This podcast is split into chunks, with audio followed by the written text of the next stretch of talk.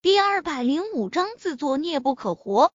郑怡也以为今天叶维是躲不过的，只是他怎么都没有想到，在千钧一发的刹那，叶维仿佛身后有眼睛一般，他的身子猛地闪到了一旁。而高依依因为惯性的缘故，没有刹住脚，他的身体不受控制的往人工湖里面栽去。扑通！人工湖里面扬起大片的水花，高依依一边用力扑腾着，一边失声尖叫：“我不会游泳，救命！救命！”郑怡直接被这情况吓傻了，他怎么都没有想到高依依会笨到没把叶维推下去，倒是自己跌到了湖水里面。相比郑怡和高依依的慌乱，叶维要冷静许多。郑怡来人工湖旁边找他，他就觉得有些不正常。郑怡说出那句要跟他做朋友的话之后，他更觉得可笑。总之，今天发生的一切，他都觉得幼稚而可笑。尤其是不经意看到蹑手蹑脚向他这边走来的高依依，他更是觉得可笑万分。有时候，叶维真的会迷惘。他真没刻意得罪过杨雪、郑怡、高依依等人，可是这个世界上的人心就是这般可笑。他们几个为了叶安好许诺的所谓的好处，竟然不惜伤害他的性命。他们一次次陷害他的戏码很俗烂，想要害死他的手段更是俗烂又直接，也够狠。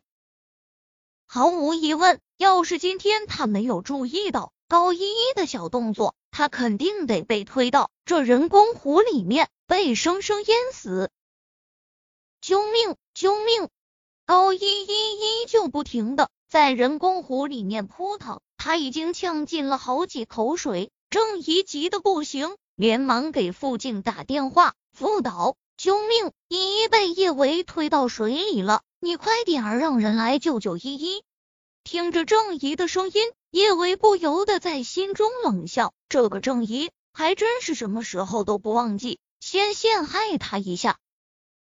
很快，傅静就带着剧组的人赶了过来。剧组的武术指导水性不错，快速下水把高依依给抓了出来。高依依在水里待的时间有些长，已经昏死了过去。武术指导救上了高依依。自然承担起了给高依依做人工呼吸的重任。武术指导是一位大龄男青年，已经三十有五，还没有谈过一次恋爱。主要原因就是武术指导在一场爆破中被大火烧伤，毁了容。一位从没有谈过恋爱的单身男青年，给一位看上去还算是漂亮的女明星做人工呼吸。心中激动可想而知，忍不住给高依依多做了两个循环的人工呼吸。高依依睁开眼睛，当对上武术指导那张脸，大声尖叫一声，又昏死了过去。高依依昏死过去的刹那，心中只有一个念头：她一定已经死了，要不然怎么会看到鬼？郑怡颤颤巍巍的伸出手，他愤愤的指着叶维：“叶维，依依到底怎么得罪你了？你为什么要这么害依依？”想到刚才郑怡打电话就已经说是叶维推的高依依，傅景也皱着眉头问道：“是啊，叶医生，有什么话不能好好说？为什么非要采用暴力解决呢？”叶维真觉得挺好笑的，这害人呢，这眨眼一变。怎么就变成受害者了？副导，我没有推高依依，是他想要把我推到湖里，他踩空了脚，自己不小心掉了下去。叶维，你别装了，明明就是你把依依推下的湖，我刚刚都看到了，是你先动的手。是我承认你被韩少踹了，依依对你冷嘲热讽，是他不对，但是你也不能要人命啊。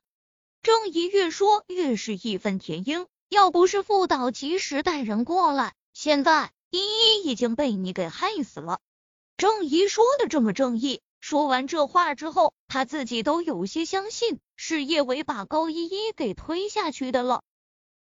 叶伟觉得郑怡的套路还真是和杨雪一样一样的，都是自己害人不成，反而去陷害别人。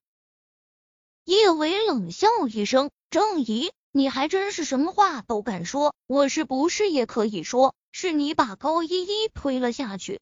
郑怡一怔，几乎是立马他就反应了过来：“怎么可能？我和依依关系那么好，我怎么可能会害依依？”副导。叶维把依依害得这么惨，你一定要为依依主持公道。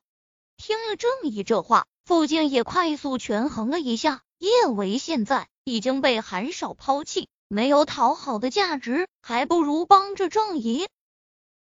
最起码正义比较懂事，还知道用身体回报他。这么想着，傅静连忙说道：“叶医生，这次的事情你做的有点过分啊。”就算是小高说了你几句，你也不能把他推湖里去啊！这可是谋杀。听到谋杀这个词儿，郑怡更是神气十足。他在叶维面前晃了晃手机：“是啊，都是谋杀了。这件事性质太严重，我们还是让警察来解决吧。”说着，郑怡直接打电话报了警。是不是谋杀？我想高依依应该比你们都清楚。不如。我们先问问当事人吧。叶维压下对郑怡和傅静的厌恶，淡淡开口。正义依旧是一脸的得意，问当事人好啊。高依依和他可是站在统一战线的，一会儿高依依醒了，肯定得把叶维往死里咬。叶维还真是找虐，自作孽不可活。这么想着，正义连忙说道：“好啊。”我们就等依依醒来，问问他到底是谁害的他。叶维，等依依说出真相，我看看你还有什么话好说的。对，这事儿我们的确得听听依依怎么说。依依是受害者，他说的肯定没错。傅京也附和正义道。见大家都没有异议，叶维对着半蹲在高依依旁边的武术指导说道：“赵老师，麻烦你掐一下高依依的人中。”顺便把他给扶起来。听了叶维的话，武术指导连忙掐了高依依的人中好几下。高一自小娇生惯养，今天落水已经把他吓破胆了。刚才他更是被武术指导那张贴在他脸上的脸吓得不轻，整个人完全处于崩溃状态。他现在一睁开眼睛，又对上了武术。指导那张笑出了大白牙的脸，吓得又差点儿翻了白眼。他一脸惊恐的盯着武术指导：“别抓我，我不要下地狱，我真的不是故意害人的。”高依依，你害谁了？叶维顺着高依依的话问道。